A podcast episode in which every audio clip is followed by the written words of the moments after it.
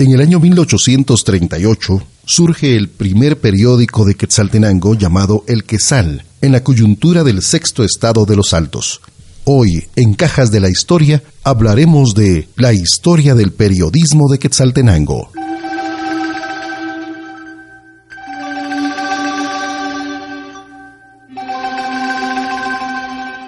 Abriremos otra de las cajas de la historia, un recorrido por Quetzaltenango la segunda ciudad más importante de Guatemala. Cajas de la Historia. Una plática del historiador y cronista quetzalteco Francisco Cajas Obando con el locutor y periodista Everson Gramajo. Cajas de la Historia. Amigos y amigas, qué gusto saludarles y darles la más cordial bienvenida a otro capítulo más de Cajas de la Historia, un recorrido por Quetzaltenango. Con don Paquito Cajas, a quien le doy la más cordial bienvenida. Pues nuevamente un saludo a todos los amigos que nos sintonizan y esperamos que cada uno de estos programas deje en su acervo cultural algo de este bello rincón de la América Central, de la capital del sexto estado de la Federación Centroamericana y de una ciudad que le ha dado mucho lustre no solo a Guatemala, sino a Centroamérica. Y que como decíamos en un programa anterior, es la cuna de la marimba doble. Bueno, muchas gracias, don Paquito Cajas, eh, por esta bienvenida tan especial. Claro que Tzaltenango, la cuna de este hermoso instrumento, la marimba doble. Pero hoy vamos a hablar de la historia del periodismo quetzalteco y para eso nos remontamos al año 1838. Recién inaugurado el, el sexto estado de la Federación Centroamericana, pues se decide que tenga una publicación. ¿Por qué?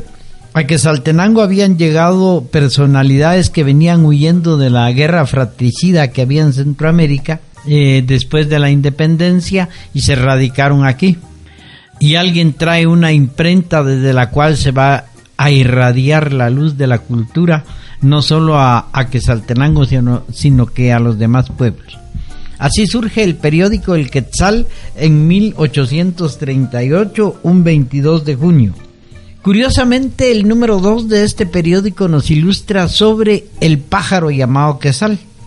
Vino en aquel entonces un científico a hacer unas investigaciones y dice que es bueno que el mundo conozca que esta región está habitada por un pájaro muy extraño, el quetzal, y da todos los detalles de él en el número 2 del periódico El Quetzal. Desafortunadamente, pues solo eh, hemos encontrado dos ejemplares, el 1 y el 2 del periódico El Quetzal, que debían de, definitivamente de estar en el en el archivo histórico de la municipalidad de Saltenango, pero si existieron ya no están. Luego, conforme pasan los días del sexto estado, va a surgir otro periódico que aparece el 27 de abril de 1839 y que se llamaba El Cometa. De este periódico hablan las publicaciones y los libros de actas de la municipalidad, sin embargo, no hemos visto un ejemplar que esté archivado eh, en, en, dicho lugar. Pero sí existió el cometa, se habla de, de sus publicaciones. Y posteriormente, el primero de julio de 1839, aparece El Popular. Sería el tercer periódico de la historia de Quesaltenango. Y ese mismo 27 de agosto de 1839 va a surgir otro periódico más llamado La Gaceta de Gobierno, que es donde se comienzan a publicar las leyes que emitía el gobierno del sexto estado de la Federación Centroamericana. Es decir, en ese año 1839 surgen tres medios de comunicación en sí, Saltenango, el Cometa, el Popular y la Gaceta de Gobierno. Sí, Interesante. Así es. Y todos traían noticias, eh, bueno, la Gaceta solo acuerdos de gobierno. Y los demás traían alguna ligera información de lo que ocurría dentro de los límites del sexto estado y algunas noticias que llegaban de Guatemala, en fin todo esto se publica en estos periódicos. ¿Y de algunos periodistas, don Paquito, se sabe algo de quiénes escribían en esos medios? No, no tienen director, sino que aparecen con anagramas. O sea, se ponen algún nombre especial de un ave, de un objeto, de un símbolo. Así se firmaban los, los primeros periodistas. Sin embargo, se tiene noticia de que habían periodistas centroamericanos muy buenos refugiados en Quesaltenango que habían huido, como ya dijimos, al principio de la guerra civil que afectaba a Centroamérica y que esta región no tomó parte en esa, en esa guerra civil que devastó Centroamérica. Producto como decimos, de las propias ambiciones del hombre, porque el hecho que unos cuantos en Guatemala quisieran apropiarse de todo el territorio de la Capitanía General de Centroamérica, como fueron los llamados eh, próceres de la independencia, que lo que desataron fue una guerra sangrienta, una guerra terrible y una de vendetas entre centroamericanos. Porque ellos pensaron que toda Centroamérica les iba a obedecer y que si resulta que en El Salvador y en Nicaragua, en León, surgen brotes de, violencia y que también ellos querían tomar el gobierno. Y al final eso, de, eso desata una guerra civil en Centroamérica terrible. Yo creo que no podemos decirles a ellos que son próceres porque causaron ese daño. Y el sexto estado, la Federación Centroamericana, que Saltenango, Totonicapán, Sololá, no tomaron parte en esta guerra ni por un lado ni por otro. Entonces, quienes venían huyendo de la violencia sentían que debían refugiarse en estos pueblos.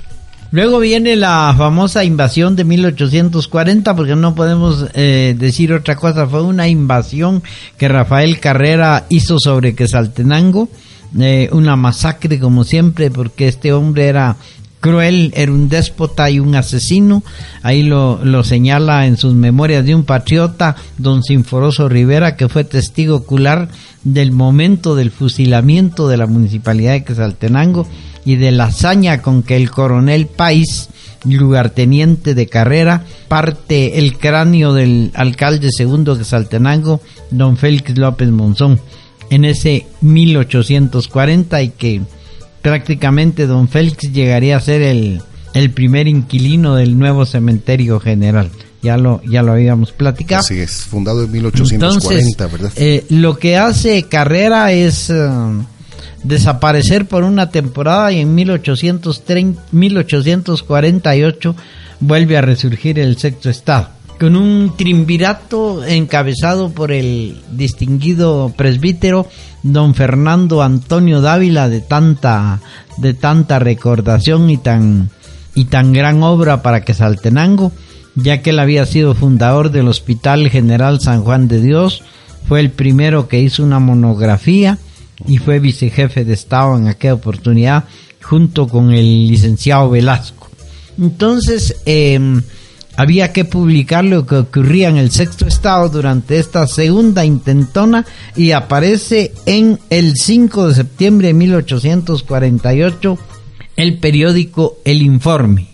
De, de él hay dos publicaciones también originales en el archivo oh, y que también hablan de todo lo que estaba ocurriendo en los alrededores del sexto estado, de las intrigas, de que mm, Carrera y Guatemala no estaban cumpliendo el pacto que se había dicho de respetar la independencia del sexto estado, sino que mandaban personas a que causaran problemas en todas las tierras. Y principalmente en el pueblo de Santa Catarina Ixtahuacán, donde fueron a levantar a los indígenas, y luego el mismo gobierno decapitó a un hombre, lo puso en una pica y se lo llevó a Guatemala, y en las calles de la de la ciudad de Guatemala lo pasaban diciendo así hacen los hombres del sexto estado era una, una Como forma... para malinformar, digamos, a la población. exactamente. Era de, de Guatemala en contra de, de, de, los patricios que buscaban la libertad, la independencia y el desarrollo de Quesaltenango a través de un Estado libre que no estuviera eh, corrompido con las ambiciones de los próceres. De eso estaba informando el periódico El Informe. Sí, sí, sí, sí.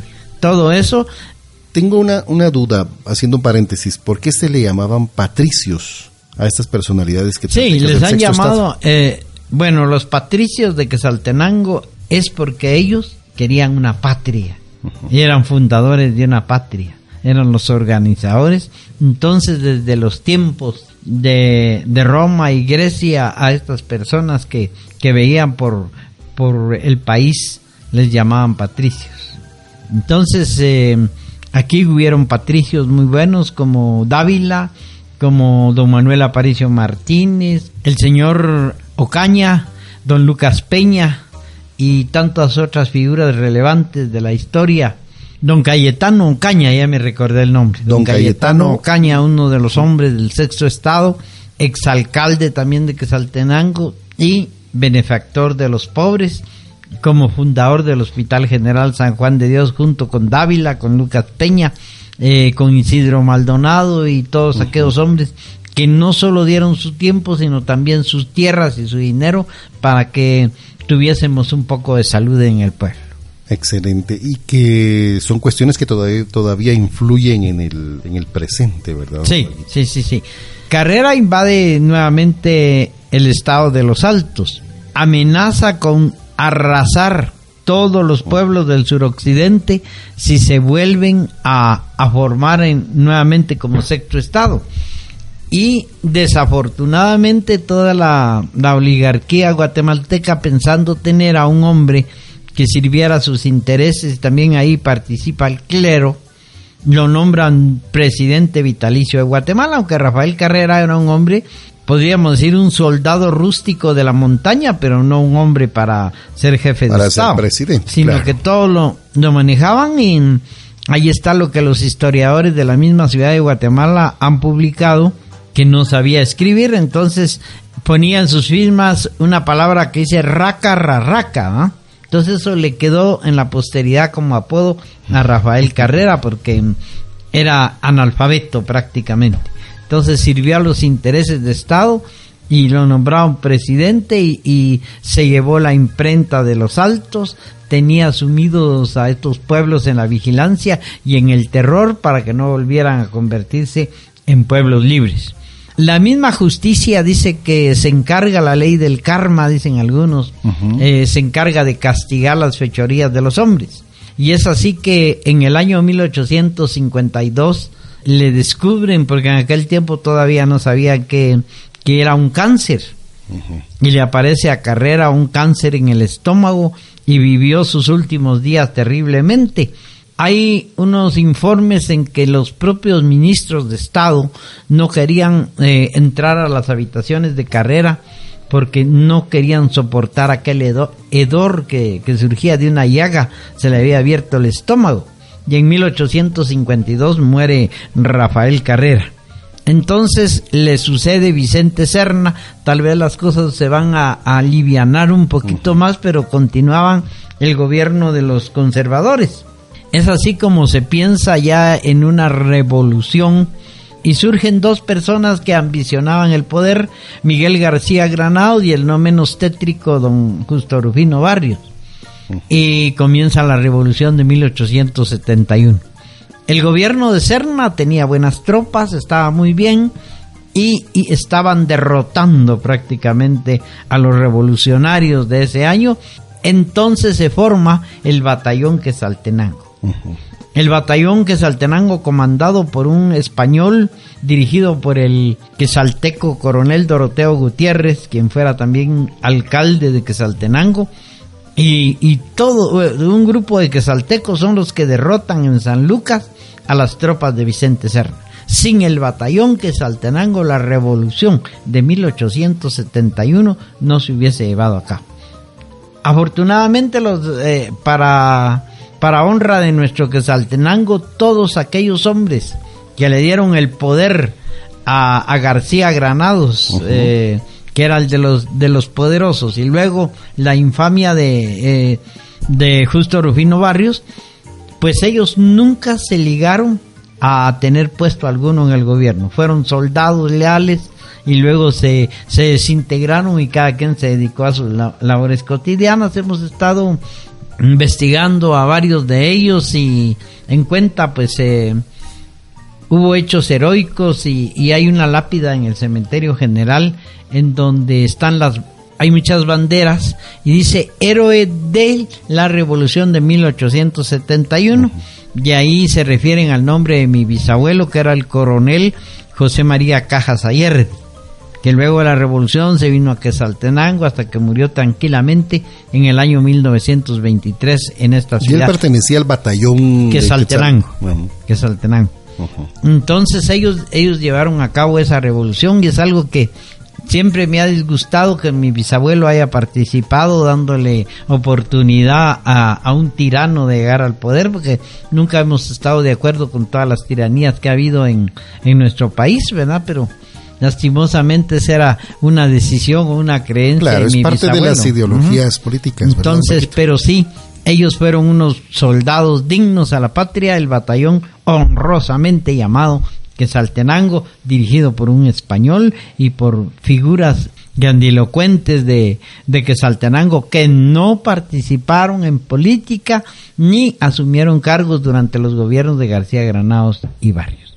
Entonces, aquí viene un resurgimiento hermoso del periodismo de Quesaltenango.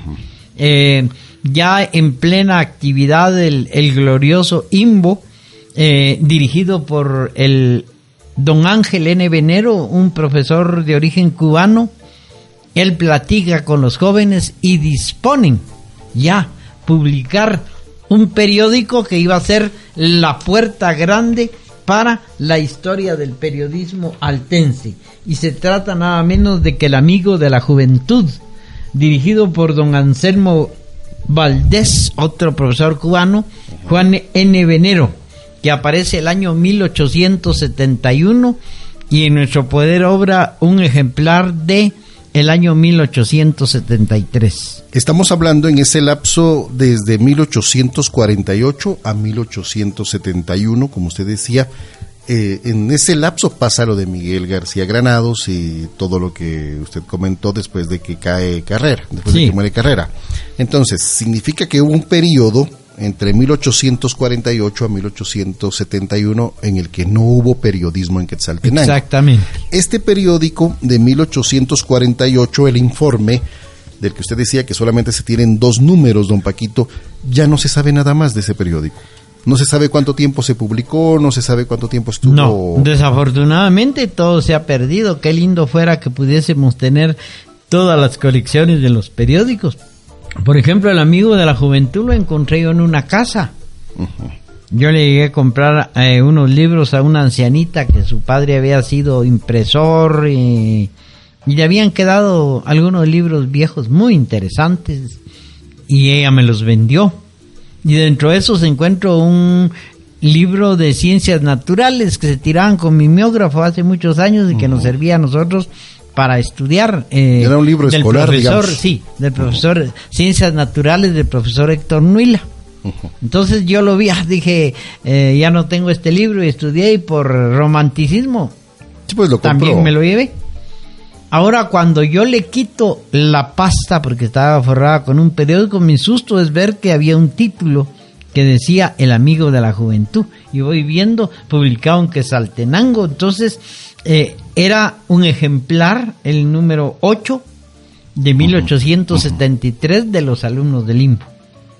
Y me costó mucho, aunque por el donde estuvo eh, expuesto el tiempo, la tierra, eh, ya no le puedo cambiar la, la carátula que está un poco un poco sucia, ¿verdad?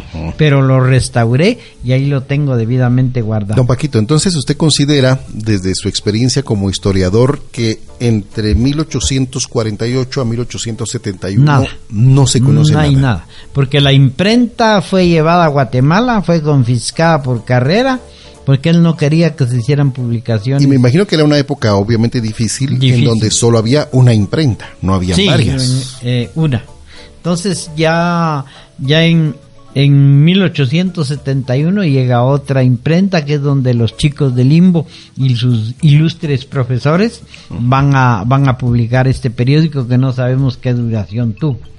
Luego hallamos otro periódico llamado El Eco de Occidente de 1873 dirigido por Rafael Arroyo y aparece un periódico festivo donde realmente eh, va a estar la crítica, la sátira, eh, a muchas cosas. Me imagino que a los políticos, que, a cierta gente, en fin, es el gallo periódico que ni lo es, que saldrá cuando quiera y dirá cuanto quiera y no tiene miedo, dice.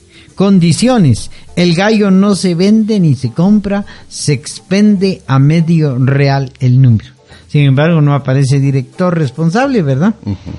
Y ese en 1877, en esa década del 70, iba a ser pues el, el como que iba a florecer. El momento del, florecimiento del periodismo quesalteco, al aparecer ese año dos de los más grandes diarios que, que tuvieron mucha vigencia y que eran tamaño tabloide y que estaban a lo último.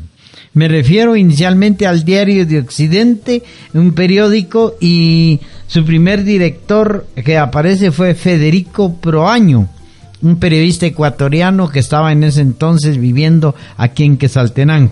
Y luego va a surgir El Bien Público, uno de los periódicos más famosos de, los diarios, diríamos, de Quesaltenango.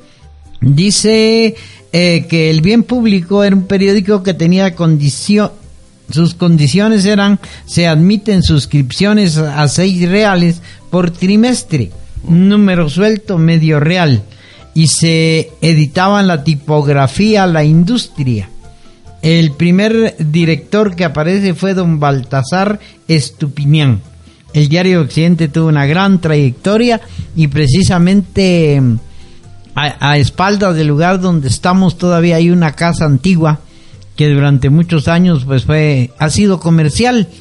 Y ahí fueron las oficinas del bien público en donde se editaron aparte de otros periódicos también algunos libros, eh, algunos panfletos, algunos libelos, como decían en aquel entonces, en la tipografía del bien público ubicada en la calle de San Agustín, en la casa que está frente al antiguo mercado central. Y ahí sí que es esquina opuesta a la Casa de la Cultura, eh, sitio en donde estamos haciendo estas grabaciones. Excelente. Y posteriormente, ya en 1880, Continúa esa fiebre del periodismo en Quesaltenango al aparecer el Ronrón, semanario de literatura crítica editado bajo la dirección de, de Carlos Galvez en 1880.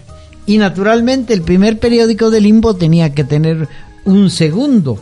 Y en 1888 aparece El Esfuerzo. También por el limbo, el esfuerzo. dedicado a sostener el adelanto de la juventud órgano de los alumnos del Instituto Nacional. Los directores eran Adolfo Amezquita y Jesús E. Carranza. Jesús Carranza fue, eh, era de Totonicapán y fue el autor de aquel célebre libro Un pueblo de los altos, que se publicara en, en los años 90 y que pues hoy es una reliquia bibliográfica porque ya casi no existen ejemplares de ese libro. Cuando usted dice en el 90 fue 1890. Sí, 90, sí, 1890. Em, y luego también va a salir, eh, comienzan a aparecer ya los, los periódicos que eran especialmente dedicados a resaltar una figura desaparecida. Por ejemplo, tenemos La Guirnalda, que era un periódico extraordinario dedicado a la memoria del presbítero don Manuel Rosal, sin director edición del año 1889 y también una corona fúnebre dedicada a la memoria del malogrado joven Manuel Alfaro 1889 editado en la imprenta municipal de Quesaltenango también sin director y luego otro periódico también de crítica La Lanceta un periódico independiente dirigido por Trinidad Aguilar en 1889. Y aquí es donde, ¿cómo se llama? Eh, podríamos decir, comienza a despertar, porque en la década de 1890-99 es cuando vamos a hablar de más de 150 publicaciones. Diferentes. Diferentes, diferentes. Hechas en Quetzaltenango. Hechas en Quetzaltenango. Wow. ¿Y se tienen los nombres de todo eso, Sí, se tienen los nombres de eh, y, se inicia con eh, el libre pensamiento. Luego tenemos periódicos como el Faro Altense, el Correo de los Altos, la prensa, el Rayo, famoso periódico que criticaba al gobierno, principalmente al general Manuel Isandro Varía, el diputado y el Imbo, no se queda atrás, vuelve a resurgir con un periódico muy, muy original y que, y que por el nombre y por lo que debió haber dicho ahí, es un libro, o es un periódico muy interesante. Se llama Los Siete Locos, órgano de los estudiantes del Instituto Nacional y que apareció en 1893. Siempre el estudiante continuaba vigente que hablamos. Eh, en esta oportunidad, ya en, los 90, lo redactaba Juan José Arriaga y, y lo administraba Palemón Marroquín. Excelente.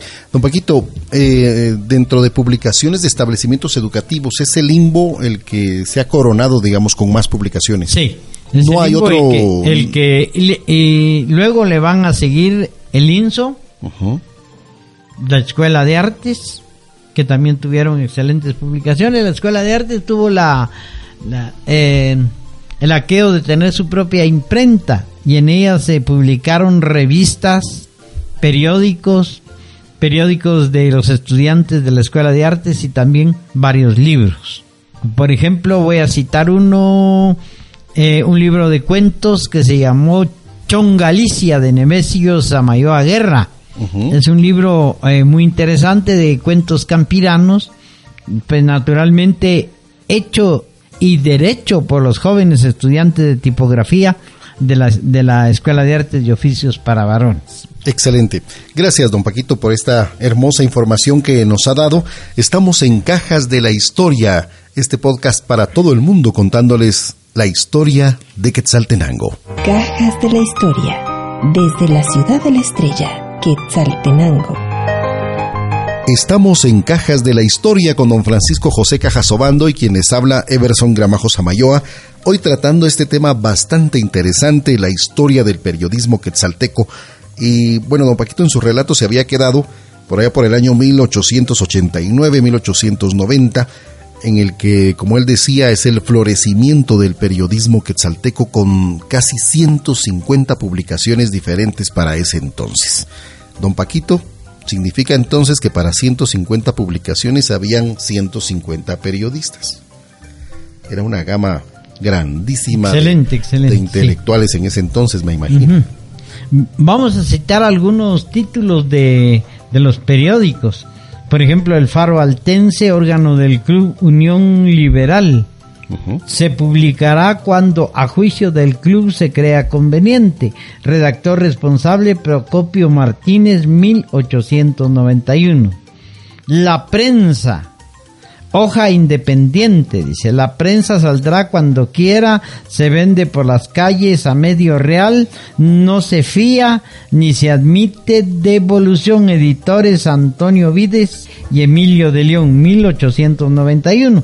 Y hablábamos del famoso Rayo un periódico que hizo temblar al gobierno del general eh, Manuel Isandro Varías por sus críticas fuertes hacia él y, la y las denuncias a la dictadura del general Varías.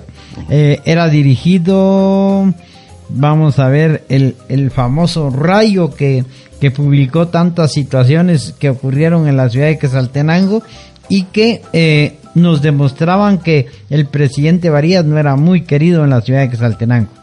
El responsable era Don B. Taracena, o sea, era el editor de ese periódico durante muchos años hasta que él mismo desapareció. También estaba la Unión Liberal, el, eh, continuaba el, Diario de Occidente, hablamos del Chichicaste, periódico, publicación mensual de noticias, interpelaciones, variedades, localidad, etcétera. El redactor era Francisco González S. y aparece en 1893. También ya eh, surge un boletín municipal órgano de los intereses del ayuntamiento altense. Se publicaba ya en una tipografía municipal que existía y luego en la tipografía de la Escuela de Artes y Oficios de Quesaltenango no tiene director, aparecía en 1894. Y también ya se inicia el segundo periódico escolar con la Juventud Obrera, órgano de los alumnos de la Escuela de Artes y Oficios, redactado por Juan José Maldonado en el año 1890.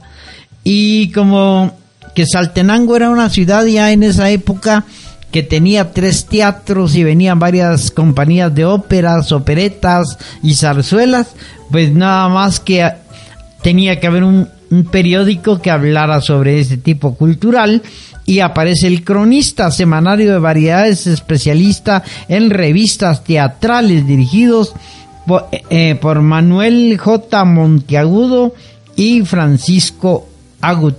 Enrique Ariz, eh, Mariano Gándara. Esto hablamos del año 1895.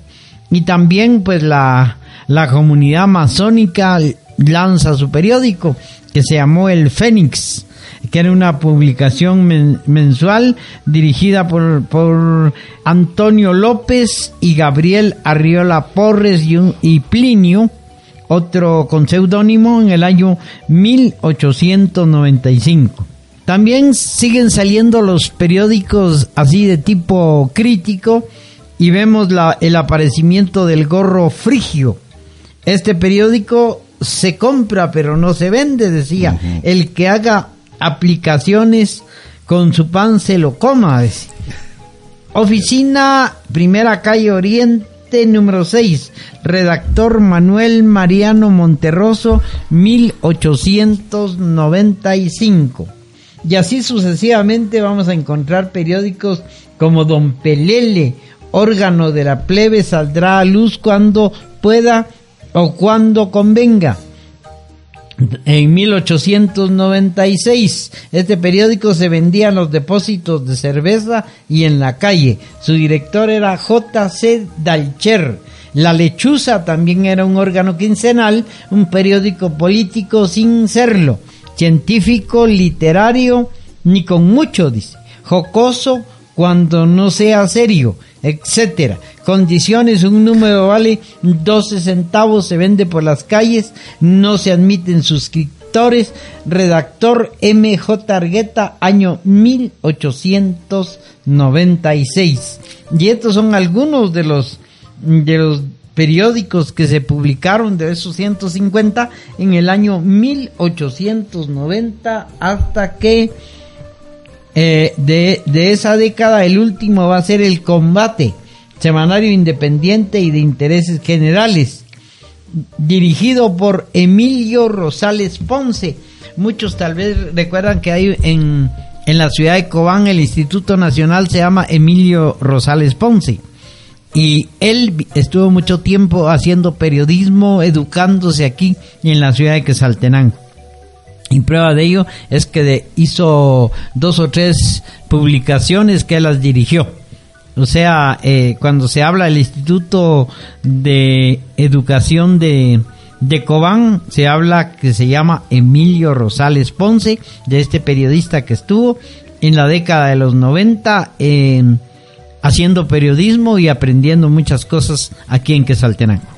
Esa, esa época impresionante, según nos cuenta usted, don Paquito, de la década de 1890, ¿cuánto de duración tiene esa época? ¿Cuándo considera usted que empieza a decaer nuevamente el periodismo en Quetzaltenango? El periodismo en Quetzaltenango decae eh, al asumir la presidencia Jorge Ubico, porque comienza a perseguir la libertad de expresión a partir de 1931, porque de las siguientes décadas están, están, están llenas de periódicos. Eh, a principios del siglo XX ya va a aparecer la primera revista, que es la revista del Hospicio de Quesaltenango.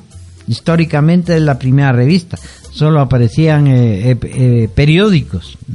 Y algunos decíamos, dice, hoja independiente, así le llamaban. era una, una hoja, me eh, imagino. No era un periodiquito de cuatro páginas, pero le llamaban hoja independiente. Y mm, era, era un decir y, y, y, prácticamente era un periódico, no era una hoja ni un volante, sino que era de, a veces era de dos, cuatro, seis páginas. De seis páginas, sí, pues. ¿Mm? o de cuatro, pero era, er, eran periódicos que circulaban. La mayoría no sé cómo se sostenían porque mm, son pocos los anuncios que tenían algunos de ellos, ¿verdad? Yo creo que era más amor al periodismo de quienes los editaban. ¿Y todavía hay impresiones de estos periódicos, don Paquito? Sí, todavía. De algunos de los que le estoy mencionando se encuentran en la Hemeroteca Nacional de la, de, la ciudad de Guatemala y eran propiedad del, del ingeniero Lucas Teco Julun. Él tuvo una gran hemeroteca y, y, la cedió a la, a la Biblioteca Nacional. Afortunadamente digo que la cedió allá porque si le hubiese cedido aquí ya no existieran esos medios de comunicación, estuvieran rotos, eh, los hubieran abandonado. En una oportunidad eh, encontré que estaban barriendo eh, estos salones y varios periódicos del 50 me dijo la que estaba barriendo pues se van a la basura. Increíble increíble porque era historia que debía ser guardada y que eh, debe de servir para para los investigadores, para los curiosos, para los estudiantes de las décadas que vengan adelante, pero eh, el descuido y la incapacidad, diría yo, de las personas que dirigen algunas instituciones ha hecho que se destruya el patrimonio histórico cultural y en este caso eh, fueron tirados a la basura muchos, pero muchos periódicos lamentablemente. Amigos y amigas, si desean comunicarse con nosotros pueden escribirnos a nuestro correo electrónico cajasdelahistoria@gmail.com. Se los repito, es eh, cajasdelahistoria@gmail.com. Pueden escribirnos para mandarnos sus comentarios o dejar sus comentarios en las publicaciones de este podcast. Estamos en Spotify, estamos en TuneIn, en iBox y también en Anchor.fm. Escríbanos por favor, gracias por estar en nuestra sintonía. Está escuchando Cajas de la Historia, un recorrido por Quetzaltenango. Gracias amigos y amigas por estar en sintonía de Cajas de la Historia, este programa que recorre Quetzaltenango para todo el mundo, especialmente a nuestros buenos amigos que nos escuchan en Estados Unidos. Queremos enviar un saludo muy especial a don Enrique Juárez, que nos ha apoyado bastante con buenas ideas también. Gracias, don Enrique, por estar siempre pendiente de estas publicaciones. Bueno, hablábamos del final del siglo XIX, de 1890, en donde florece el periodismo quetzalteco con tantas publicaciones. Don Paquito hace la estima más o menos que hay 150 publicaciones aproximadamente. en la década del 90. Pero en la década del 90. En la llegada del siglo XX, don Paquito, en el año 1900, me imagino, surge la primera revista y siguen las publicaciones, que era lo que usted decía, previo al gobierno de Jorge Obico. Sí, siguen las publicaciones y lo más interesante es que puede verse que en Quesaltenango ocurre un fenómeno muy especial. Sociedades de caridad, sociedades literarias, sociedades culturales, asociaciones de obreros, todos ellos disponen tener su, su hoja periodística y van a fundar sus propios periódicos. Entonces viene una gama de, de publicaciones em, de cada gremio, de cada organización, grupos culturales, en fin, y se multiplican las publicaciones a principios del siglo XX. Eh, hay tanto, hay, podríamos hablar del avisador, del duende, del comercio, del obrero altense, de la Libertad, Minerva Occidental, en fin, tantos títulos de periódicos que surgieron en esa década de 1900 y que prácticamente comienza a florecer la época del diarismo que salteco, que, quiero decir con diarismo, que eran ya diarios formales. Venía el bien público, surge la idea, la época, el diario de Quesaltenango, el, eh, depuración social, en fin, eran periódicos tamaño tabloide, digo, diarios que surgían en el Quesaltenango de ayer. Que prácticamente hacia 1907 había una crisis de papel, ya que mm, no se estaba importando todo lo que se necesitaba y la demanda que había en las imprentas para editar eh, periódicos. Eh, revistas, volantes, etcétera, en la ciudad de Quetzaltenango. Entonces surge la idea de que un grupo de directores y redactores de los grandes diarios de Quetzaltenango decidan unirse y formar una asociación. Así, el 7 de junio de 1917 surge la primera asociación de periodistas de la República de Guatemala con el nombre de Asociación de Periodistas de Quesaltenango y que por sus siglas se le conoce como la APQ. En la misma publicación del diario La Época, donde se da a conocer que Ernesto Carrera, director del diario La Época, mm, asume la presidencia de esta nueva institución, se decreta que el, cada 7 de junio se celebre el Día del Reporter. O sea, así se le llamaba antes a los reporteros. Y que ese, esa misma fecha sea declarada también Día del Periodista. 7 de junio. 7 de, sí. Entonces... Está eh, muy cerca, por cierto, al Día de la Libertad de Prensa, ¿verdad? Sí. Entonces, eh, la asociación pues eh, pasó por, por, por muchos presidentes, por muchos grupos, no tenía una sede formal o nunca lo pensaron, se organizaban las directivas, se, se cambiaban, en fin, eh, y eso dio lugar a que en el momento preciso de la dictadura ubiquista eh, desapareciera prácticamente la asociación. Y que después de la revolución de 1944 pues en Guatemala yo me imagino que los que fundaron ya tenían una idea de que de que había una asociación antigua de periodistas ya en, en la República de Guatemala, sin embargo, eh, van a fundar después de la revolución la APG, la Asociación de Periodistas de Guatemala, y cuyo primer presidente fue el famoso Marroquín Rojas, director del diario La Hora. Yo sí siento de que ellos sabían que ya existía una asociación de Una periodistas. primera asociación Una de primera Guatemala. asociación de periodistas. Sin embargo, dijeron ellos, bueno, mejor démosle la primacía a la de Guatemala. Y durante muchos años se manejó eh, el hecho de que la APG era la decana del periodismo guatemalteco hasta que, pues por suerte encontramos los periódicos, los documentos de la época en que se funda la APQ y en una oportunidad a una directiva de la APG les mostramos toda esta documentación y ellos reconocieron de que la APQ es la primera asociación de periodistas de la República de Guatemala. Incluso estuvimos con ellos, vino una delegación a conocer la sede en ese tiempo y dijeron tenemos que aceptar el reconocer que no somos los primeros, sino que fuimos los segundos honrosamente para que Saltenango Aquí surge la primera asociación de periodistas que formaron redactores, reporteros, directores de todos los medios de comunicación y de varias revistas.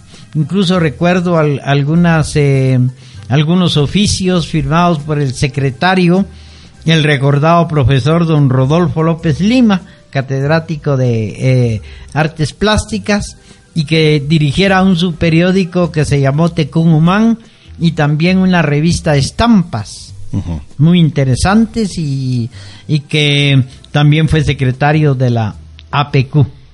Eh, después, eh, ya en el resurgimiento de la APQ, allá por los años 60, eh, cambia una palabra, ya no se va a llamar Asociación de Periodistas de Quesaltenango, sino Asociación de Prensa ¿Y Quesalteca. por qué cambió esa palabra, don Paquito? Pues yo pienso que fue alguna disposición de las directivas que reiniciaron esa actividad, ¿verdad? Eh, y que vamos a recordar a, a figuras como Enrique Toraya, como a Edwin Galvez, eh, como a don Francisco H. Ávila, como a Guayo Barrios y tantos de los que fueron los promotores que sostuvieron con mucha hidalguía, con mucha dignidad, eh, la Asociación de Periodistas de Quesal, eh, Asociación de Prensa Quesalteca, APQ. Y también eh, Que prácticamente, digamos así, es la misma, según la historia. Sí. Asociación de Periodistas de Quetzaltenango sí, es la misma. y Asociación de Prensa Quetzalteca es prácticamente, prácticamente la misma. la misma, sí, y que realmente no tenían sede. Hay una anécdota de la APQ en los días que había entrado la dictadura de Enrique Peralta Zurdia, deciden formar la directiva y precisamente en la casa del director del, del semanario El Observador, el periodista Felipe Martini. Eh, un vecino pues llama a la zona militar diciendo que se están juntando a la casa de él unas gentes para complotar contra el gobierno.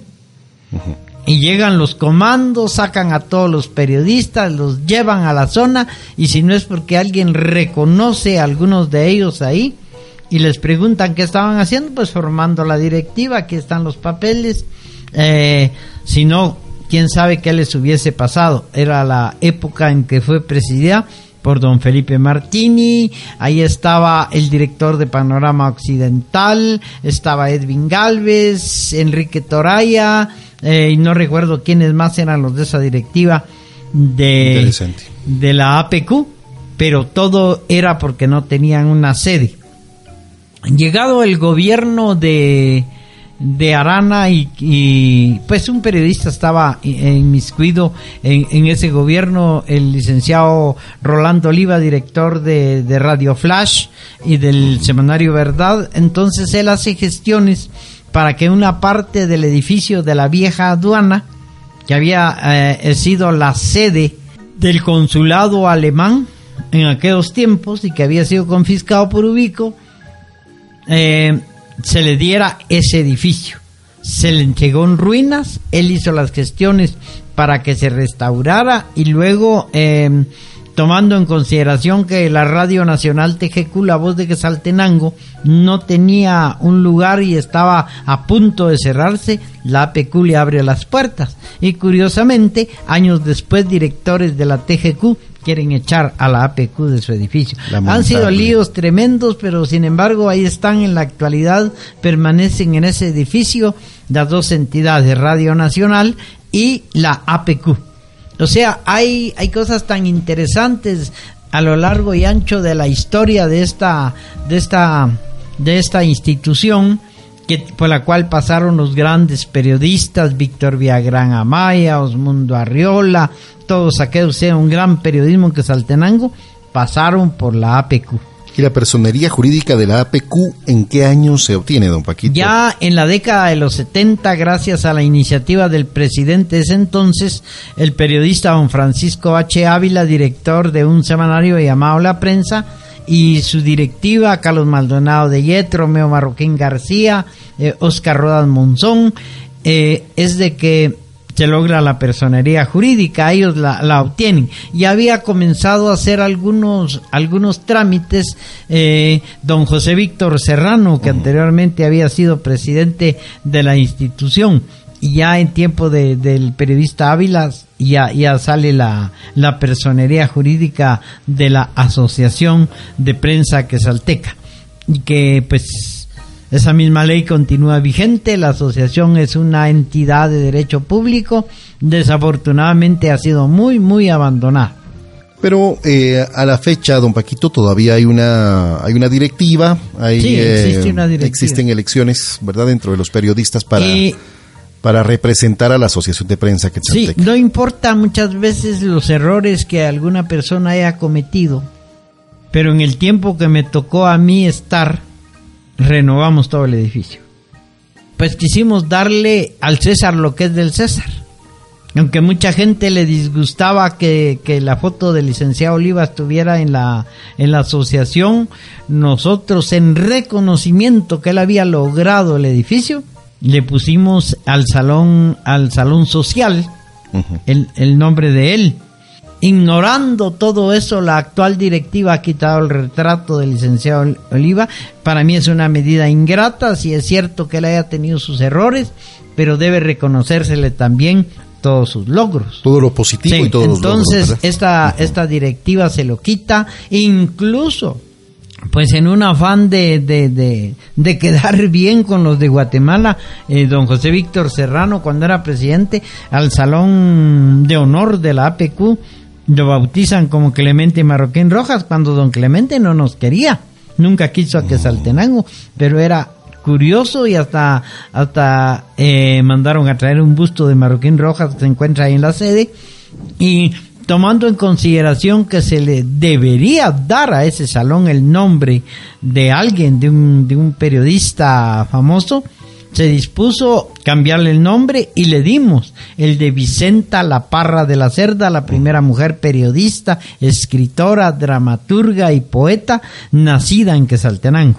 Y ella fue la primera mujer que dirigió un periódico. Es un honor para Quesaltenango, entonces bautizamos el salón como Vicenta La Parra de la Cerda. La actual directiva, también ignorante de todo eso, quiso eliminar ese nombre. Quién sabe para ponerse algún contemporáneo, ¿verdad? Pero hubo algunas voces que se opusieron y ya no pudieron quitarlo. Sin embargo, yo diría que debería de retornar el, salón social con el nombre de quien logró la sede, porque yo pienso, no sé qué diga usted, que, eso es un acto de justicia. Sí, yo creo Hagamos a un lado los errores que, mm, que este periodista haya tenido y, y, cómo se llama y démosle su lugar. Yo creo que la historia eh, tiene diferentes parámetros, ¿no? Eh, para mí se escribe desde los logros, desde ese lado que busca conseguir lo positivo para una sociedad, para una agrupación, no desde lo negativo. Lamentablemente hay muchas personas que ven escribir la historia desde el lado negativo, no desde lo positivo.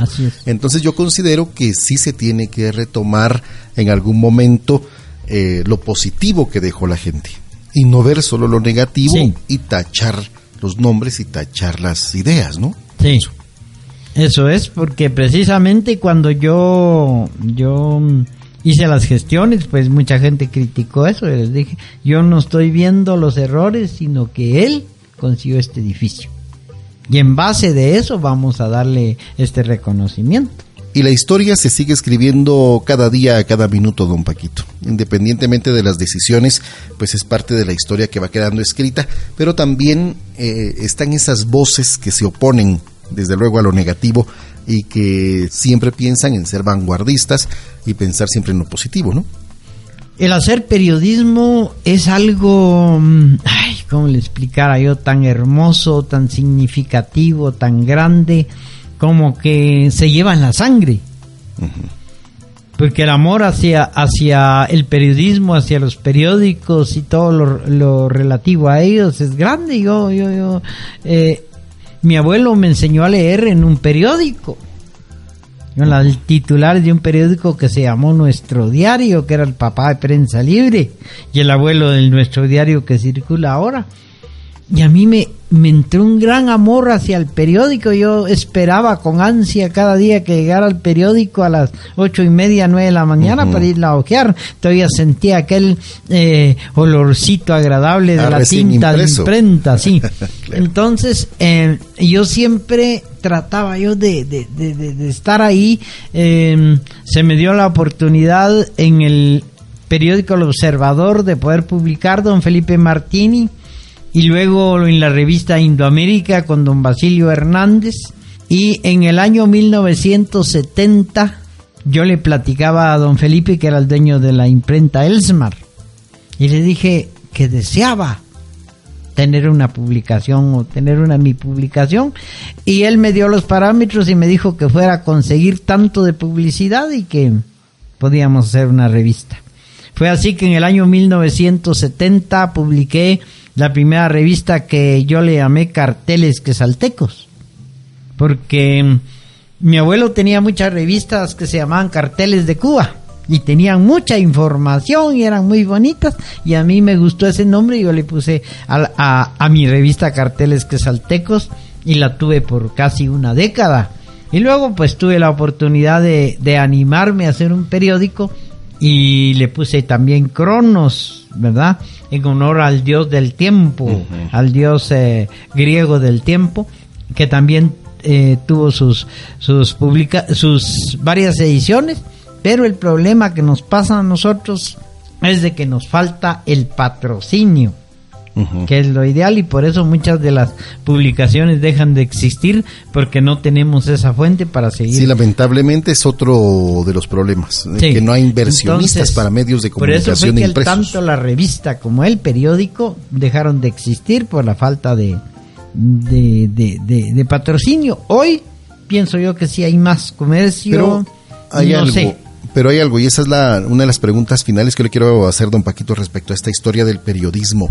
¿Qué piensa usted que el papel prácticamente se esté terminando y la llegada de la nueva tecnología esté permitiendo ahora leer medios por medios electrónicos, digamos? Yo diría que, que sí, hay una crisis en la edición de periódicos impresos y por eso el mundo debe de comenzar a guardarlos, no a tirarlos, porque van a ser documentos históricos en el futuro.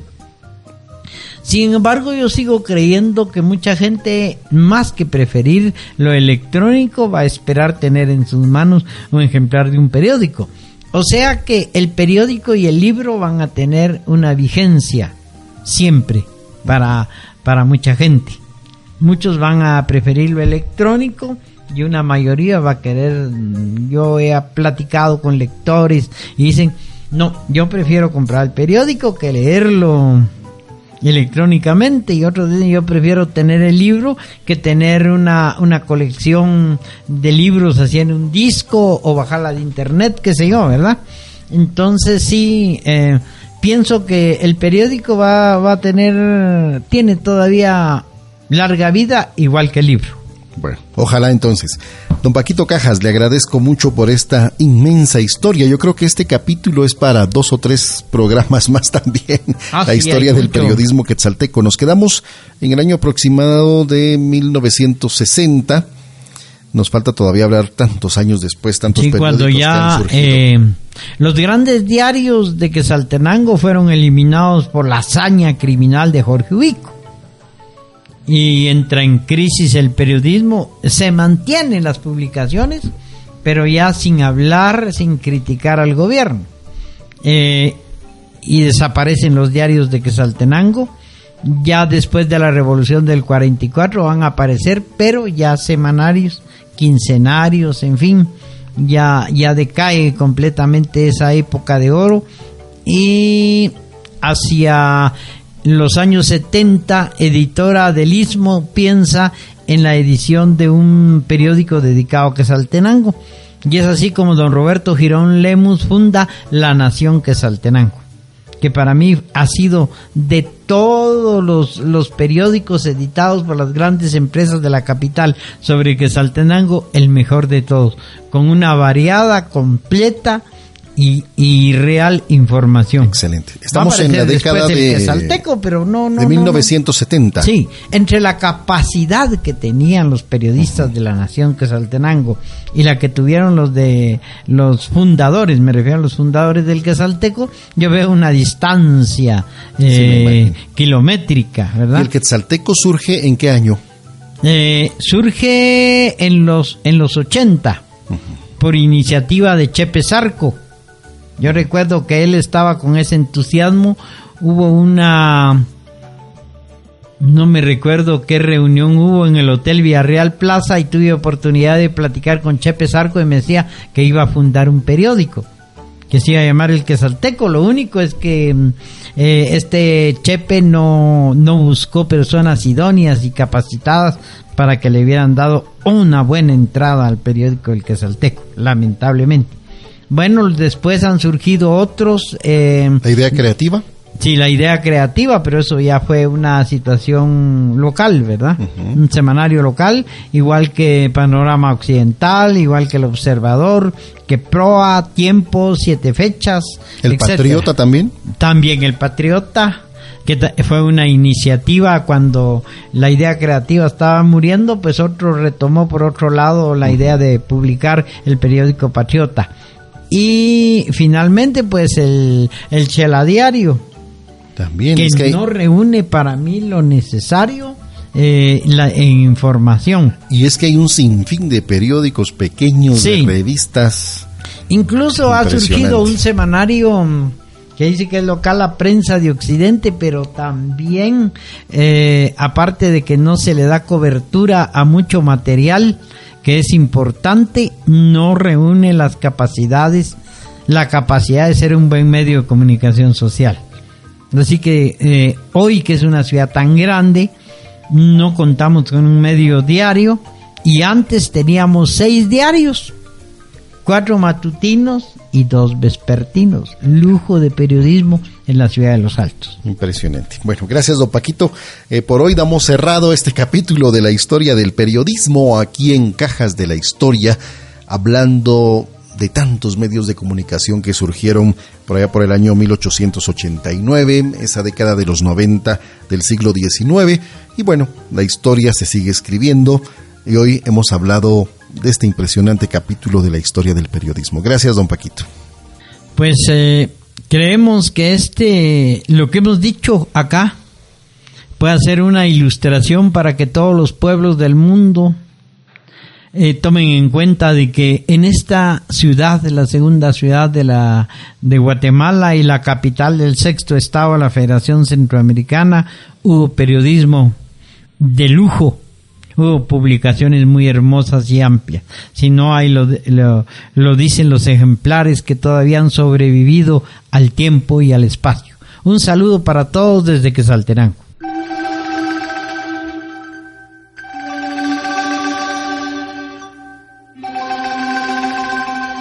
hemos abierto una de las cajas de la historia, un recorrido por Quetzaltenango, la segunda ciudad más importante de Guatemala.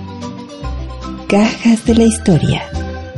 Una plática del historiador y cronista quetzalteco Francisco Cajas Obando, con el locutor y periodista Emerson Gramajo. Cajas de la historia.